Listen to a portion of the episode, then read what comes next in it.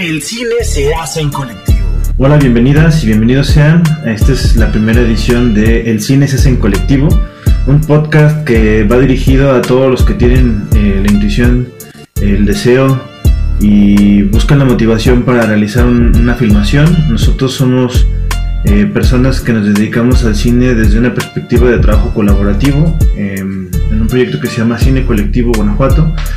Y tenemos este proyecto que es una edición eh, de podcast para platicar justo de, de un proyecto que estamos acabando de realizar. Venimos llegando de un rodaje, de un largometraje. Estamos todavía con la adrenalina a tope y por ello es que nos animamos a hacer esta, esta sesión de charla con eh, colaboradores del proyecto. Eh, bueno, me quiero presentar yo con, todos ustedes. Me llamo Cristian Vilches Dizardi, soy, soy un egresado de Cultura y Arte en la Universidad de Guanajuato, que además de ser músico y gestor cultural, tengo desde el 2007 dedicándome al cine. Eh, ha sido todo de manera gradual, cada vez ha sido, afortunadamente desde el 2011 trabajo en Cine Colectivo Guanajuato, que es un proyecto que trabaja mucho con jóvenes y que nos dedicamos todos enteramente a la producción audiovisual. De manera profesional y con un enfoque social, que es algo que está muy, muy chido. Y bueno, les presento aquí conmigo, tengo a mi vecina y amiga, a Dani Herrera.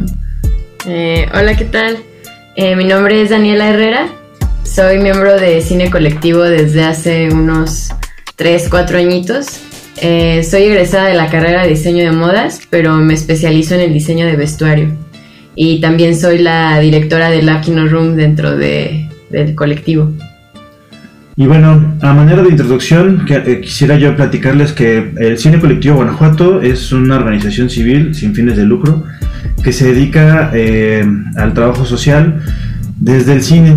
Y bueno, pues con ese pretexto se organizan muestras, dan talleres, organizan producciones, eh, trabajan de la mano con organizaciones civiles, con los gobiernos, eh, todo con un enfoque siempre de llevar el cine como una herramienta de cambio. Y bueno, el CCG, como le dice también la gente, o el cine colectivo, eh, dentro de sus múltiples proyectos organiza también el Lab Kino Room, que, que, es un laboratorio de cine también muy, muy chido. Y bueno, como les comentaba, el Lab Kino Room es el proyecto más emblemático y pues quién mejor que su directora para que nos cuente un poquito también de ese laboratorio. Eh, bueno, el Kino Room está inspirado en el movimiento Kino, que es un movimiento internacional. Y nuestro evento consta de reunir a 100 cineastas para en una semana realizar de 20 a 30 cortometrajes. Todo en comunidad y en colaboración. Se hace una red de networking muy padre. Y pues son rodajes de 8 a 12 horas máximo. Los editamos en una noche y finalizamos con una gala premier en la que se muestran todos los cortometrajes realizados y todos los directores tienen la oportunidad de presentar sus trabajos ante el público. Y bueno, pues Dani es la, directora desde el año pasado. Todavía este 2020 estás proyectándose la directora para diciembre, ¿no? Así es, así es. Y el Lab Room, además de hacerse ahora en León, que es donde Dani dirige, está también proyectando hacerse en Querétaro. Y se ha realizado ya dos veces en Chile, un año en Valparaíso y otro en Santiago, y una vez en, eh, dos veces en Guanajuato. Y bueno, eh, un poco también vale la pena eh, hacer una intervención con nuestro amigo Felipe, que se encuentra del otro lado, también en su casa, en el confinamiento. Este, unas palabras breves para que se presente nuestro amigo. Mi nombre es Felipe Torres, soy colombiano, estudié licenciatura en Artes Escénicas y maestría en Educación en la Universidad de Caldas. Actualmente vivo en León y recientemente hago parte de Cine Colectivo Guanajuato. El rodaje se desarrolló en Querétaro, Michoacán, en unas locaciones hermosas, con unos ambientes sonoros especiales que me permitieron reunir un material de calidad. Además de ser responsable del sonido, tuve la oportunidad de interpretar al ingeniero Zapata, que es un personaje que aparece en un momento clave de la película. Ese salto de la parte técnica a la actuación se dio de manera muy natural mi relación con los actores fue muy cercana. Esto me permitió conocer sus personajes, en especial sus voces, y la manera de cómo se comportaban sus registros vocales y sus respectivos niveles en diferentes situaciones de la película. Finalmente mi relación con el crew fue muy positiva, me integraron de manera cordial, considero que es un grupo muy profesional, talentoso y sobre todo muy humano. Bien, pues bueno, eh, creo que hablando un poco del tema que nos atañe, eh, plantearles un poco sobre lo que fue eh, cómo nos llegó el proyecto del paraíso. Eh, existen algunas productoras que están por acá en Guanajuato que están haciendo proyectos eh, de manera conjunta. Casi todas las productoras que existen por acá hemos colaborado directo o indirectamente, casi todo con el que hace que está pasando en el trabajo audiovisual. Muchas de las personas que están en el colectivo incluso han colaborado o, trabajan en todos los medios audiovisuales, en las productoras. Somos una como un espíritu que le recuerda a la gente por qué hacía originalmente esto, que es por amor al arte, y eh, hacemos una parte de la industria. Así eh, llega con nosotros eh, Indomable Films, que son unos amigos con los que hace tres años nos tocó también colaborar en la producción de una película para televisión que se llamó Héroe Villano.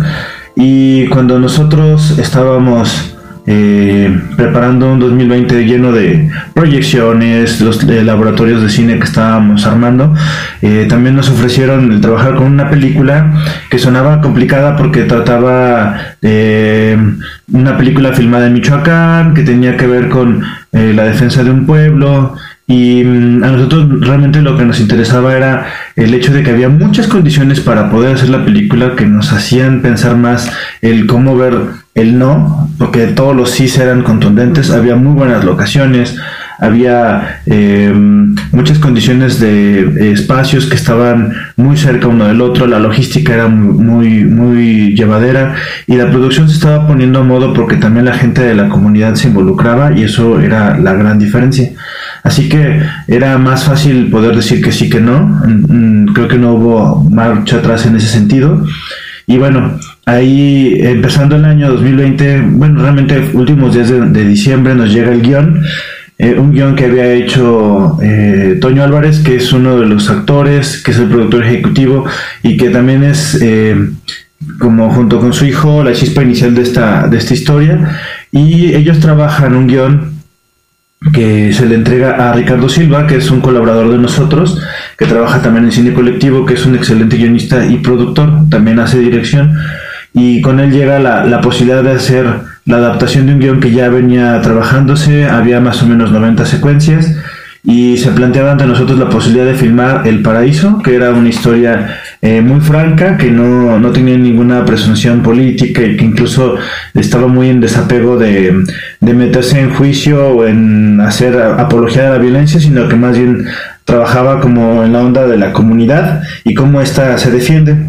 Y bueno, creo que ahí también vale mucho la pena escuchar a, nuestro amigo Felipe que trae ahí unos comentarios de cómo fue su trabajo y cómo fue su impresión a la llegada a la ciudad de Querétaro.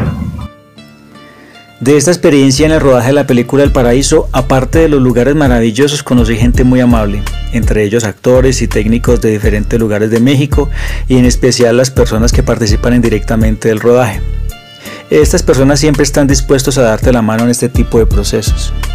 Disfruté mucho de la gastronomía mexicana. Bueno, no siempre se tiene mucho tiempo para comer, pero todo el equipo de producción siempre estuvo muy atento a esa parte. Me llevo grandes aprendizajes de este proyecto y creo que uno de ellos es el trabajo colectivo. Y es algo que valoro mucho del cine colectivo Guanajuato y que espero siga siendo un plus en todos los proyectos que emprenda. Y bien, bueno, eh, ya para cerrar este, este primer episodio, pues justo aquí es donde aparece eh, la figura para la película de Dani. Eh, nosotros como junto con Ricardo Silva yo empecé a ayudar en la producción ejecutiva y a diferencia de la primera producción que habíamos hecho con ellos, que era una película para televisión, la idea era darle un plus y apostarle al cine y justo creo que el primer punto es el diseño de producción y ahí te invitamos a colaborar con nosotros. Eh, sí, así es, ahí fue donde yo me, sumé al proyecto. Este, la verdad estaba muy contenta porque era la primera vez que podía hacer diseño de producción ya en un, en un largometraje. Hasta el momento solo había participado en cortos, entonces sí estaba muy contenta sobre la, experiencia. Entonces, bueno, ya en los siguientes episodios del podcast les iremos platicando un poco más de cómo fue el proceso desde creativo hasta la producción de este proyecto. Y pues los invitamos a que sigan escuchando esto y a que sigan nuestras redes sociales.